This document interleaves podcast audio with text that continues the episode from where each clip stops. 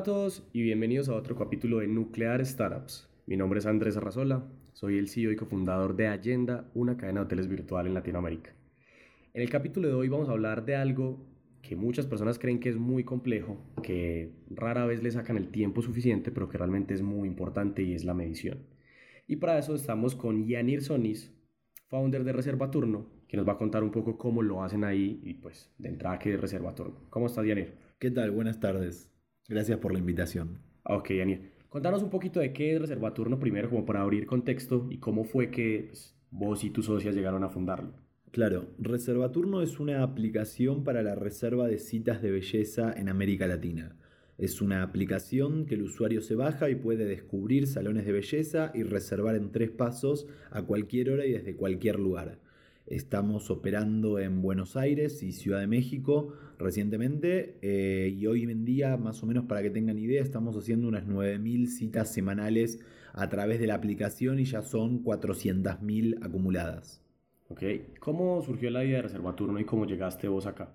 Reservaturno nace como un problema que tenía mi socia a la hora de querer reservar una cita de belleza le pasaba que tenía que hacerlo telefónicamente y en la mitad de la jornada laboral tal vez es complicado. Hay que usar el teléfono, hay que las líneas muchas veces dan ocupadas, el centro ya está cerrado, lo ponen a uno en espera y también pasa de que no a veces uno está en lugares donde no conoce la oferta que hay en alrededor y no tiene forma de, de encontrarla. Entonces Reservaturno viene a solucionar ese problema, el de la facilidad de reservar online a cualquier hora y desde cualquier lugar y de poder descubrir centros nuevos mediante geolocalización, recomendaciones, etc. Ok, y contámonos un poquito, Ian, de tu background. Yo soy licenciado en Administración y Sistemas del Instituto Tecnológico de Buenos Aires.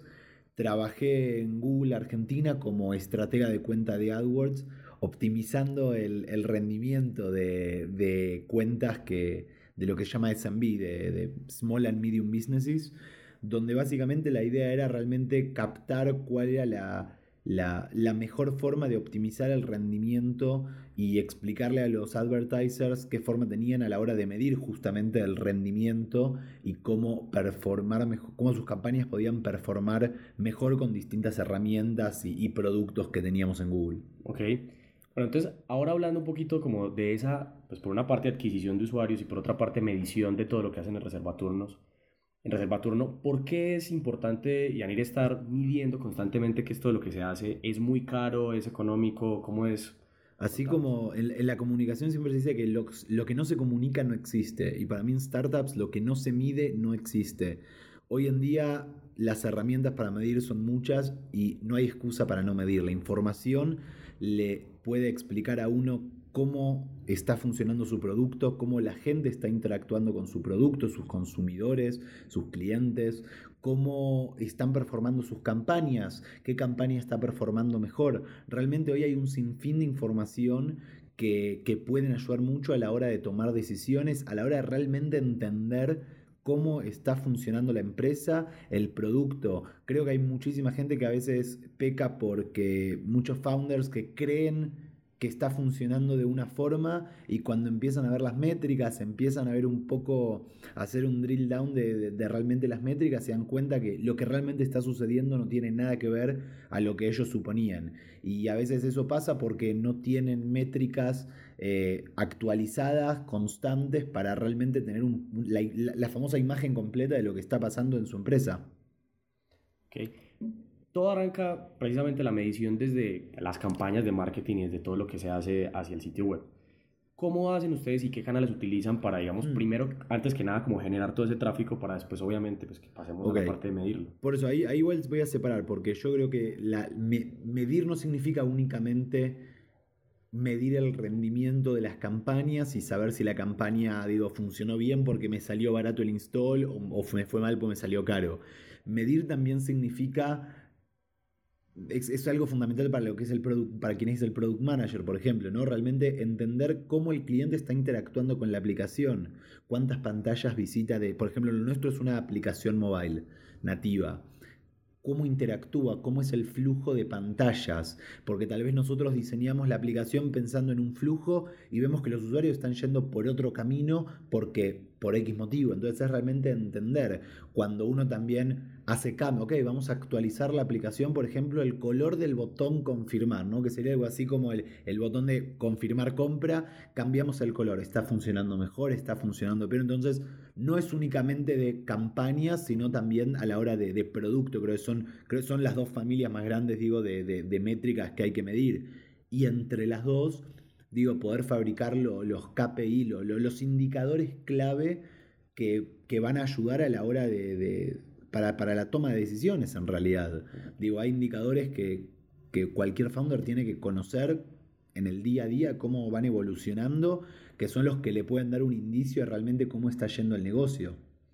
¿Cómo Yanir escoge uno de esos indicadores? Porque he visto algunos founders que, digamos que entrada lo único que tienen es Google Analytics y tal vez su mercado principal solamente es Latinoamérica y empiezan por allá y van a ver visitas por país y dicen, no, me están, tengo visitas de la China o tengo visitas de Rusia, qué es lo que estará pasando. Y a lo último se están fijando en cosas que tal vez no tienen ninguna relación o ningún, digamos, impacto en su negocio. ¿Cómo agarra uno para entender qué es lo que impacta o no el negocio y en qué fijarse, digamos, en un mar de métricas tan grandes que existen? A la hora de crear un set de estadísticas, no hay que ir ni a... Ver, hay dos errores comunes. Tener muy poca información y medir dos, tres variables nada más que tal vez no son clave. Y en el otro extremo la gente que mide 900 variables y, no, y se pierde en un mar de, mar de datos digamos, el, secreto está justamente en entender primero la relación entre las variables, en decir, ok, si yo cambio esto seguramente me afecta esto otro, si cambio el color del botón comprar, seguramente va a haber más o menos gente que compra y voy a poder atribuir ese cambio a que yo cambie el color, eso es lo principal. Segundo es entender realmente cuáles son las estadísticas que uno puede, en las que uno puede influir y en las que no. Por ejemplo, en Reservaturno nosotros Estamos en una industria donde el ticket promedio es 29 dólares. Oscila entre 26 y 30 dólares eh, dependiendo de la, ciudad, etc. Nosotros sabemos que para nosotros es una variable fundamental porque nuestro modelo de negocio se basa en cobrar un porcentaje. Sin embargo, sabemos que es una variable en la que nosotros difícilmente vamos a poder eh, incidir, pues nosotros no, no manejamos la inflación del país para hacer que esa variable crezca. Sin embargo, es una variable que nosotros sí tenemos que seguir muy de cerca. Entonces, entender qué variables uno puede influir en la, y las que no y cómo se relacionan. Y después de realmente entender, ok, digo, cada uno, founder se hace la pregunta, ¿qué variables o si a mí me preguntan, ¿creciste en qué? En seguramente facturé más a fin de mes, ok, puede ser una variable. Pero ahora, facturaste más, ¿qué significa? ¿Vendiste más productos? En nuestro caso es, hubo más citas. Ok, entonces, ¿cuántas citas hubo? Ok, entonces, primero preguntar, pero esas citas, ¿fue usuarios nuevos o usuarios viejos? Entonces, entender, ok, ¿cuántos usuarios nuevos tengo por semana? ¿Cuántas citas nuevas tengo por semana? ¿Cuántas citas en promedio hace un usuario? También para entender, ok, el usuario está interactuando con mi producto. ¿Es un one-timer que viene, reserva y se va? O es alguien que viene y reserva todas las semanas.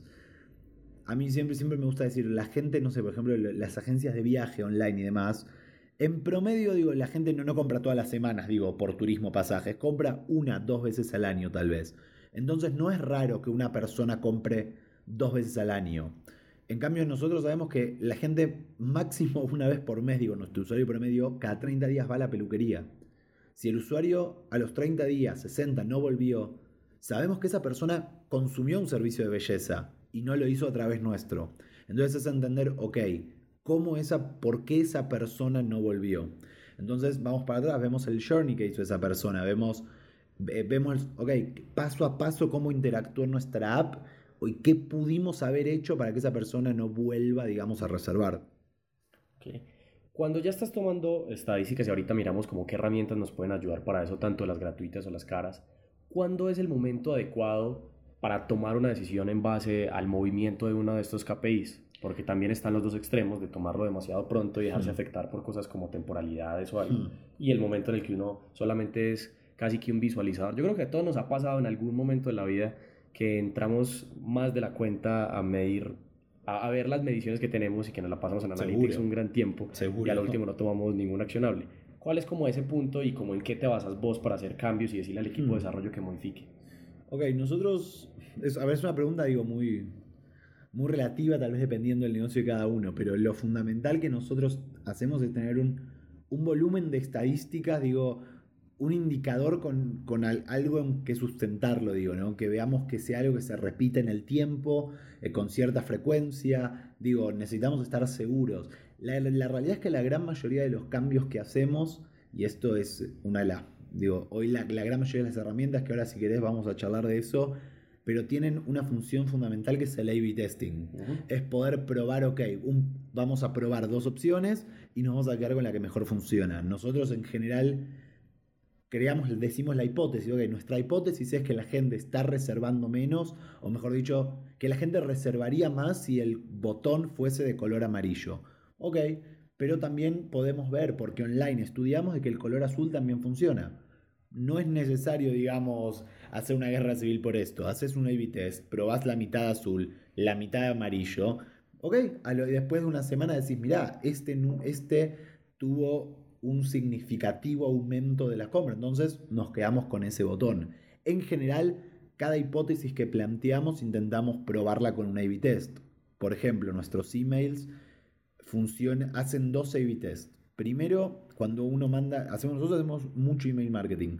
Cuando mandamos un email, lo primero que queremos es que la persona lo abra. Entonces ahí vamos a testear, en general testeamos tres distintos eh, asuntos. claro, tres distintos subjects. Una vez que la persona abrió el mail, nosotros queremos que la persona clique. Entonces, ok, nos quedamos con el asunto que mejor funcionó y probamos tres distintos juegos de contenido variando a veces algo que sean mails totalmente distintos, a veces cambios muy, muy, muy, muy sutiles como el color de un botón y vemos que funciona. Agarramos una muestra, no sé, del 20% del universo, eh, digo, de, nuestro universo y testeamos estas variables y a la ganadora se la, se la mandamos al otro 80%. Esta es una forma también de, de optimizar los recursos, ¿no? de asegurarse que el otro 80% reciba realmente un email que, según nosotros tenemos la máxima probabilidad de que lo abran eh, y también aprendemos, ¿ok? Nosotros ya vemos, mandamos 100 mails por día y entendemos qué subjects funcionan y qué subjects no. Entonces ya cada vez vamos probando con, ok, con los ganadores siempre nos vamos quedando, por así decir. Pero igual nos estamos yendo un poco, creo. Sí, claro, una de las bellezas que tiene Internet que a veces la gente no mira es que pues en una tienda física no podemos hacer que entren dos personas y cada una vea productos diferentes o vitrinas diferentes, pero que sí lo podemos hacer en Internet. Literalmente, dos personas a la misma vez visitan un sitio web y ambas pueden ver versiones diferentes y luego testear qué es lo que mejor funciona. Y pues si están todas esas herramientas a la mano y muchas de ellas son gratuitas, pues ¿por qué no utilizarlas? Seguro. Eh, igualmente, también es importante, digo, entender a veces la frecuencia con la que se miden las variables. Digo, hay variables que tal vez es importante tenerla en el día a día. Depende mucho también del, negocio de cada uno. Digo, sabemos que, no sé, a los negocios de pagos online, un día que le hagan mucho, que el banco le rechace muchas transacciones, le puede hundir el negocio. Digo, una, dos, tres transacciones que pidan el, rechazo, ¿cómo se llama? El, el, drawback, sí. Reembolso. El reembolso, digo, pueden matar al negocio. En cambio, hay variables que, digo, nosotros, que, que en ese caso era importante medir el día a día. Nosotros generalmente vamos, si bien tenemos una noción eh, diaria de lo que está pasando, nuestra set de estadísticas es semanal y mensual para algunas otras. Pues también hay variables que a veces no, no cambian tanto diariamente. Por ejemplo, el ticket promedio lo podemos medir a nivel estadístico por día de la semana para saber qué día se gasta más. Pero es muy, en, en, una semana no varía mucho. Entonces lo medimos de forma mensual o trimestral para entender la evolución, que en general se correlaciona con la inflación del país y, y otros factores. Eh, pero bueno, por eso también es importante que, por eso, como decía antes, para tener un buen set de estadísticas, definir qué es lo que uno incide, qué es en lo que no, qué es, cuáles son las variables que miden el crecimiento de un negocio y por último, con qué frecuencia quiero medir esas variables. Okay. Ya que hablamos un poquito de lo relacionado como a producto, me gustaría que habláramos un poquito como de lo relacionado a marketing. Perfecto. Porque finalmente, digamos que también hay muchos founders que quieren aparecer en Google, entonces abren su cuenta en Google AdWords o en Facebook, pero luego simplemente están mandando tráfico un poco con los ojos cerrados y saben cuánto presupuesto se gastan, pero saben que tal vez aumentan las llamadas o saben que tal vez aumentan las compras en línea, pero no tienen una relación real ni de Customer Acquisition Cost, ni saben cuánto es el retorno. Contanos un poquito cómo hacen ustedes para, para tener eso como bajo control. es excelente, sí. Eh, no, no, es excelente la pregunta y es uno de los temas que vemos mucho también con, cuando charlo con distintos founders. Primero y principal hay que definir cuál es el objetivo. Si uno tiene un objetivo en la campaña, ser awareness, no va a tener problema realmente de que su campaña no, no compre mucha gente, pero sí que mucha gente lo vea. Nosotros, eh, a nosotros sí nos importa del principio al fin cómo un usuario ve, interactúa con nuestros anuncios y nuestro producto. Por ejemplo, nosotros medimos desde que la persona ve nuestro anuncio, mentira, antes, nosotros desde que la persona potencialmente está dentro de la audiencia a la que yo quiero orientar mis anuncios, la persona ve mi anuncio, hace clic, descarga mi aplicación, se registra, reserva y vuelve a reservar y vuelve a reservar y vuelve a reservar. Todo ese viaje, todo ese, eh, eh, todo ese, el, funnel, claro que justamente el funnel de, de, conversión nosotros lo medimos, nosotros somos una herramienta que se llama Apps Flyer, que es eh, Google a nivel mundial, hasta última vez que chequeé, nada más hay cinco herramientas que realmente, digamos, aprueba para hacerlo, una de ellas es Apps Flyer en donde podemos realmente tener el costo de adquisición por anuncio, ni siquiera por campaña, por anuncio puntual. Pero no solamente eso, ok, la persona se registró y yo quiero saber cómo interactúa el resto de su vida como, como usuario con mi producto. Porque entonces después yo puedo comparar, por ejemplo, a ver, comparemos toda la gente que vino de mis anuncios en Instagram y toda la gente que vino de mis anuncios en Google AdWords. Entonces nosotros podemos ver, ok, tal vez yo pagué los de Instagram mucho más caros, pero en, el, en seis meses reservaron muchas más veces que los usuarios que venían de AdWords. Entonces, tal vez el usuario de AdWords es más, barato, pero es de menor calidad. Lo mismo, eh, bueno, con, todas las variables en realidad, ¿no? Entonces, sí, para nosotros es muy importante. Hay, a ver, el funnel, digo, la realidad termina en el momento de la persona reserva, ¿no? Se convirtió en usuario pero después vuelve a reservar. Entonces es importante no perder, digamos, cuál es el origen, de cuál es el source, cómo llegó esa persona a mí. Ok. ¿Cuáles son esas herramientas? Bueno, hay un sinfín de herramientas, pero si nos puedes hablar de varias que hmm. utilicen o que vos recomendés como para diferentes fines. Tanto podemos hablar como de las herramientas gratuitas que creo que una startup pues en súper etapa temprana y si al principio quiere hacer mediciones, pues creo que son bastante suficientes y luego como en un nivel superior cuáles podrían adquirir potencialmente. Ok, sí. La primera y principal que yo estoy profundamente enamorado y no me pagan por decirlo es Mixpanel. Mixpanel es una herramienta que si bien nació como herramienta de tracking mobile, hoy en día es una plataforma completísima para medir eh, en, en mobile y en web. Mixpanel es una herramienta que permite conectar absolutamente todo. Poder crear los funnels de conversión adentro de la aplicación y poder medirlo. Poder tener todos los usuarios y ver clic por clic cómo los usuarios interactúan con la aplicación. Poder enviar notificaciones push. Poder medir, por ejemplo, el, em, cuánto gasta un usuario cada vez que viene a la aplicación. Realmente es lo que se puede hacer con Mixpanel. Podemos hacer un podcast de dos horas y no alcanzaría. Lo que más me gusta de Mixpanel es que se puede integrar fácilmente con cualquier otra plataforma realmente es muy, muy sencillo y nosotros, si bien tenemos un equipo de desarrollo, a veces quiero cambiarle el nombre a un evento, ¿no? Quiero que en mi aplicación este botón, en vez de llamarse confirmar turno, se llame confirmar turno 2, por decir algo. Mixpanel tiene la función de codeless, eh, codeless events, que basta con tener el SDK instalado, no hay que, uno puede directamente entrar al SDK, definir los botones y deployar sin hacer ningún cambio en el código. Realmente es algo fantástico para los que estamos todo el día tocando y, cambiando funnels, inventando cosas. Eh, es buenísimo realmente. Es una de las herramientas hoy que más nos, que más nos sirven. También, no, a ver, de nuevo, tienen millones de, digo, de, de módulos. Uno de los que también está muy bueno es el cohort. Un cohort es poder entender, hoy tengo 100 usuarios que reservan, perfecto. ¿Cuántos de esos 100 reservan mañana? ¿Cuántos al tercer día? Cuarto, quinto y así hasta el infinito. Y ese es algo que, en Mixpanel básicamente podemos ver con dos clics eh, de, por evento. Realmente es, es, fantástico, así que yo recomiendo siempre Mixpanel, que la principal contra es que no es una herramienta barata.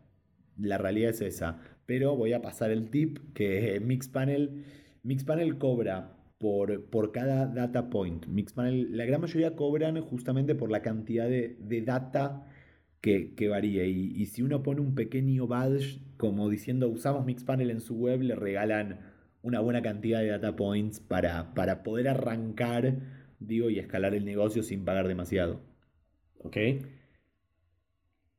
La otra herramienta que a mí me gusta mucho se llama Branch.io. Para los que usan mobile es fundamental. Branch.io es una herramienta que permite, eh, permite tener deep links, crear deep links muy fácilmente y ingresarle de qué campaña son, lo, digamos cuál es la UTM, para después poder medir por variable. Y lo mismo decía antes, Branch.io se puede conectar con Mixpanel, Analytics y todo lo demás. Entonces, realmente es muy fácil a la hora de traquear. Entonces, si una persona llegó porque yo le puse una campaña en Branch.io, yo en Mixpanel igualmente voy a saber que vino esa campaña. Entonces, voy a tener todas las funciones de Mixpanel sumado a Branch.io.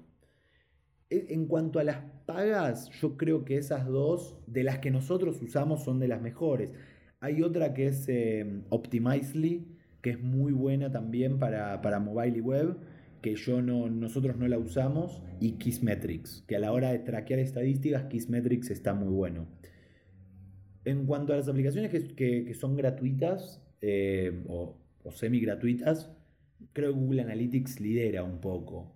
Google Analytics también, si uno lo configura bien, que es gratis, tiene la posibilidad de medir absolutamente todo, eh, de ver los flujos de, de las pantallas de la aplicación Sí, y yo creo ahí, haciendo un paréntesis, que Por favor. hay una diferencia enorme entre simplemente colocar el código de Google Analytics y decir que ya tengo configurado Analytics a hacer una configuración avanzada con todo lo que se puede hacer en Google Analytics. Desde conectarle Search Console, desde conectarle Google Optimize para experimentos, desde hacer el e-commerce avanzado y mandarle a Google Analytics cada una de las transacciones con su valor, moneda y tener todo el flujo completo. Pero claro, pero eso no hay ninguna duda, es lo que decíamos antes igual.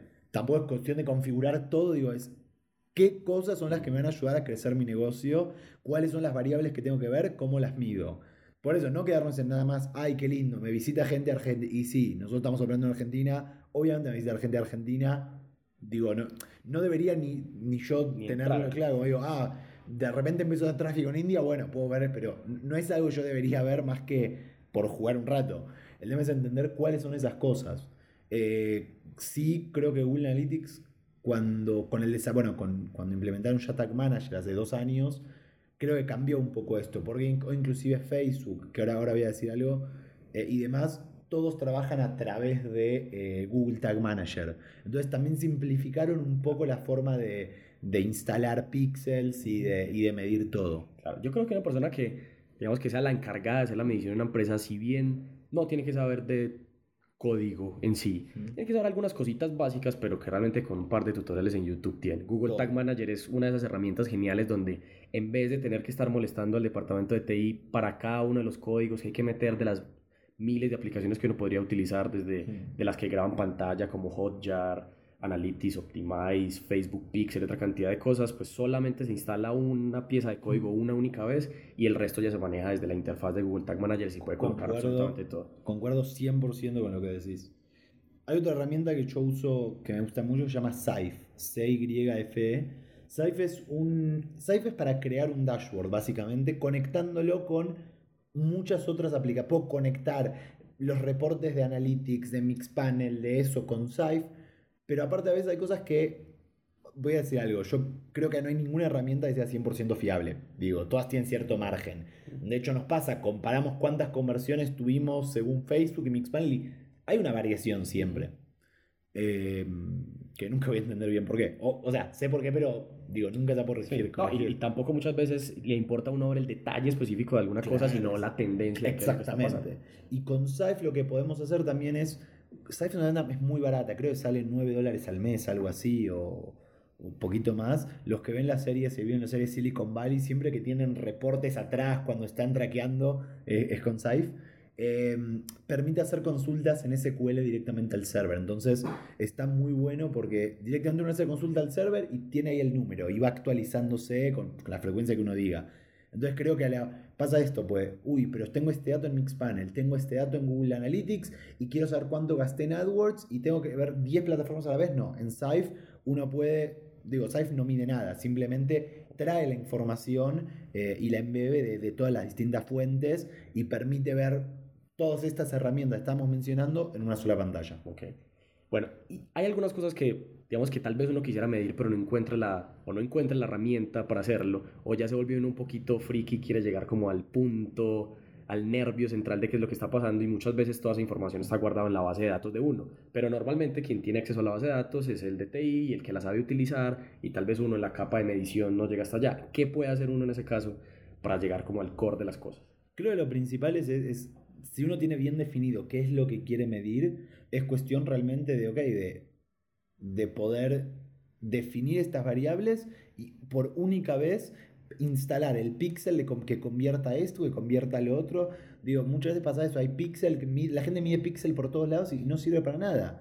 Es fundamental, es primero también encontrar las herramientas que no necesiten código. Como yo decía recién, Mixpanel no necesita que el programador te instale una vez el SDK, no necesitas volver a hablar con el programador eh, Facebook Analytics, te instalaron el nuevo CDK, listo, vos después definís los eventos. Es cuestión de eh, encontrar estas herramientas. Creo que mucha, yo creo que la tendencia de estas herramientas no es casualidad que aparezcan esto, sino que la gente de técnica cada vez está tal vez más alejada, digo, de, de, los developers están más alejados a veces de la parte de, de marketing, de, de, comercial, entonces, ok, estos, estos programas como Mixpanel entienden que la gente que interactúa con ellos ya no es la gente de developer, sino que es la gente de marketing comercial y tienen que hacer productos para su nivel de conocimiento técnico. Claro. Contame un poquito sobre los spreadsheets que utilizas y cómo los conectas con diferentes cosas para hacer toda la medición ahí a veces a mano, pero que da mm. algunos datos que pues, muchas veces no los da ninguna yo soy, yo soy un poco freak de las estadísticas, eh, pero yo tengo un par de dashboards creados en, en, spreadsheets que la verdad es que, digo, lo miro hoy y me, digo, hasta yo me asombro, pero claro, es algo que estoy construyendo hace dos años, donde hay muchas variables que, que voy, digo, que el sistema solo las mide y yo las voy copiando y pegando semanalmente. Pero la ventaja que tiene es que, por ejemplo, nosotros tenemos variables en dólares y variables en pesos argentinos. Y con Spreadsheet uno puede directamente activar la conversión en el momento. Entonces uno trae esa variable y dice automáticamente convertímelo y Google trae automáticamente el tipo de cambio. O, por ejemplo, nosotros tenemos nuestro business plan eh, preparado de acá a dos años, por decir algo, en un ejemplo. El business plan está hecho en base a, el, a promedios que se van actualizando mensualmente. Entonces, están las dos spreadsheets conectadas. Entonces, yo actualizo los datos del ticket promedio.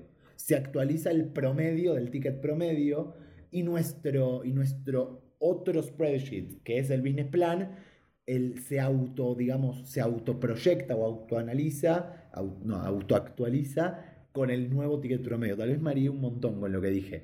Pero básicamente, digo, hoy, hoy al estar todo online, hay información que no es necesario tener el tipo de cambio, ir actualizando la mano. Directamente Google Finance se encarga de hacerlo por uno. Creo que, eso está bueno. y pasa esto, a veces hay un set de estadísticas que está macheado con otro, pero que está en otro documento. Al tenerlo en un spreadsheet, uno puede conectar esos dos documentos. Entonces, que la, variable que tenés en uno sea la misma que tenés el otro. Creo que, son herramientas que, que, facilitan mucho también a la hora de simplificar. Digo, no necesito 10 documentos. ¿eh? Uno y le traigo la información de los otros que necesito. Claro. No, y que además también se le pueden conectar cosas desde un plugin de Analytics para traer la información de Analytics directamente ponerla eso, ahí. Eso no lo dije, pero por ejemplo, nosotros tenemos, eh, hay un plugin en Spreadsheet que trae cuánto gastaste, por ejemplo, en AdWords en la semana. Entonces automáticamente toda semana se va actualizando cuánto gasté y en base a eso me calcula cuánto fue mi costo de adquisición por usuario, ¿no? ¿Por qué? Porque me trae cuánto gasté, la consulta de SQL de cuántos usuarios se sumaron, listo, y ahí lo tengo. Claro. Sí, yo creo que más que todo, como la moraleja aquí es, pues primero, para los founders, definir bien qué es lo que quieren medir y cuáles son esos KPIs que realmente mueven la aguja en su negocio y luego hacer un pequeño plan de qué es lo que quieren implementar. Tal vez al principio no lo van a implementar todo, pero como las cosas que más lo mueven. Y finalmente ya es un trabajo que muchas veces casi que de una sola vez lo macro y luego es de ir puliendo lo micro para poder llegar a donde, a donde quieren llegar. En nuestro caso en Agenda, por ejemplo, utilizamos muchas de esas herramientas utilizamos Tag Manager y le tenemos conectado un sinfín de cosas desde Facebook, Google Analytics, AdWords y todo lo demás. y somos bastante amigos también de todo lo que tiene que ver con TESA B. Y aquí va un tip muy sencillo. Uno dirá, no, pero entonces le tengo que pedir a la persona que me desarrolla que me haga dos versiones independientes o tres versiones. Y nunca. Google Optimize, por ejemplo, que es una herramienta que es gratuita, que es, hace algo similar a Optimizely, siendo Optimizely con más tiempo y tal vez más profesional en algunas cosas, sobre todo en móviles. Pero en Google Optimize, que es esta herramienta gratuita que les digo, literal tenés la pantalla de tu sitio web y haces clic y le das cambiar color y lo cambias y ya tienes la versión B. Si quieres la versión C, le cambias por otro color o cualquier texto y automáticamente te corre un experimento que además te lo entrega directamente en Google Analytics y lo puedes correlacionar con otra cantidad de variables. Entonces al final es más como de, ah, digamos que la intención de este podcast es un poquito más abrirle el apetito de todo lo que se puede hacer, porque sé que hay demasiada información en lo que hemos dicho hasta ahora, pero es más que pues, salir a buscar esas herramientas que no son difíciles, no son complejas, es más un tiempo de saber qué quiero, pero a la hora de la verdad, digamos, en un negocio que empiece a despegar cualquier porcentaje que se suba en la conversión, cualquier cantidad de visitas más que se agrega, o sea, cualquier cosa significa, todo suma. Finalmente puede ser algo supremamente crítico para el negocio, ¿cierto? Finalmente, Yanir, ¿dónde podemos seguir a Reservaturno? ¿Dónde lo podemos ver? ¿Dónde te podemos seguir a vos? A mí los invito a ver mi, página, están todos mis contactos, que es Yanir, I-A-N-I-R, aclaro por las dudas, yanir.xyz. Es mi página donde pueden ver y a Reservaturno en las redes, en Facebook Reservaturno, en Instagram Reservaturno y en LinkedIn, en LinkedIn también Reservaturno. Así que los invitamos a seguir. Constantemente también estamos subiendo distintos eh, análisis que vamos haciendo, así que para que vamos compartiendo con el resto de la gente. Okay. ¿Qué vale querés decir, Yanir, finalmente, pues de todo lo que hablamos de medición a todos los founders que nos escuchan en Latinoamérica o qué quieres agregar? No, que es importante esto, decíamos que desde el día cero poder medir para entender cómo evoluciona el negocio, no perderse, no, es, no hay ni que tener 10.000 estadísticas, ni únicamente medir de qué país me visitan, pero tenerlo justo realmente ayuda muchísimo a entender cómo le está yendo al negocio de uno y qué puede hacer uno para crecer. Ok, Anir, bueno, pues gracias por tenerte aquí. A todos, gracias por escuchar. Recuerden que mi nombre es Andrés Arrazola. Me pueden encontrar como arroba Andrés Arrazola en Twitter o en Medium. Y gracias por escuchar este capítulo de Nuclear Startups.